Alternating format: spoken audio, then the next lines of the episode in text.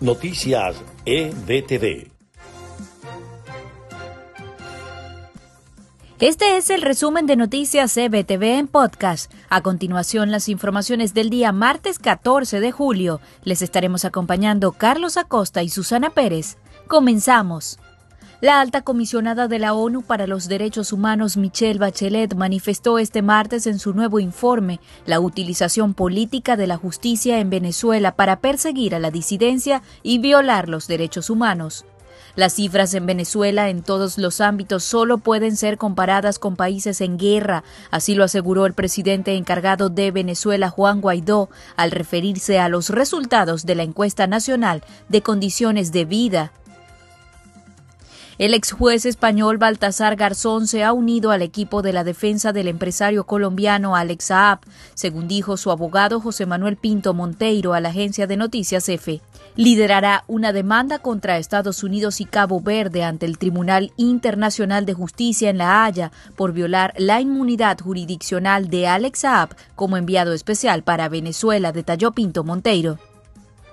La producción de petróleo de Venezuela cayó en junio al nivel más bajo en casi ocho décadas, según datos entregados por la OPEP en momentos en que las sanciones de Estados Unidos a PDVSA afectan las exportaciones.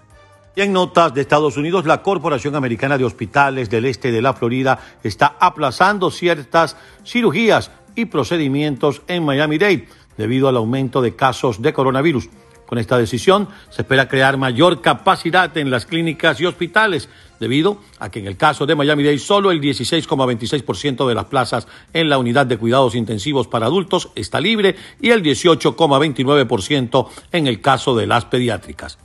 Las autoridades aclararon que este cambio no afectará las cirugías que se hacen en los centros ambulatorios de esa entidad. Y el laboratorio estadounidense Moderna anunció este martes que su vacuna contra el nuevo coronavirus produjo anticuerpos suficientes para neutralizar la enfermedad en los pacientes que recibieron la dosis. Los resultados publicados este martes en el New England Journal of Medicine se desprenden de la etapa inicial de pruebas de la vacuna llevada a cabo por el laboratorio en 45 voluntarios durante el mes de marzo. Sin importar la manera en que se analice, estas son buenas noticias, celebró el epidemiólogo de la Casa Blanca, Anthony Fauci. Y en Houston, Texas, continúan aumentando los casos positivos de coronavirus, por lo que su alcalde, Sylvester Turner, cree que deben cerrar por dos semanas como medida para intentar detener el aumento de contagios en la ciudad.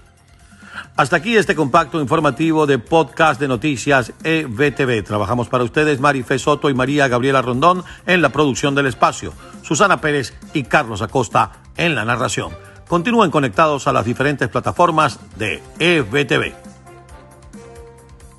Noticias EVTV.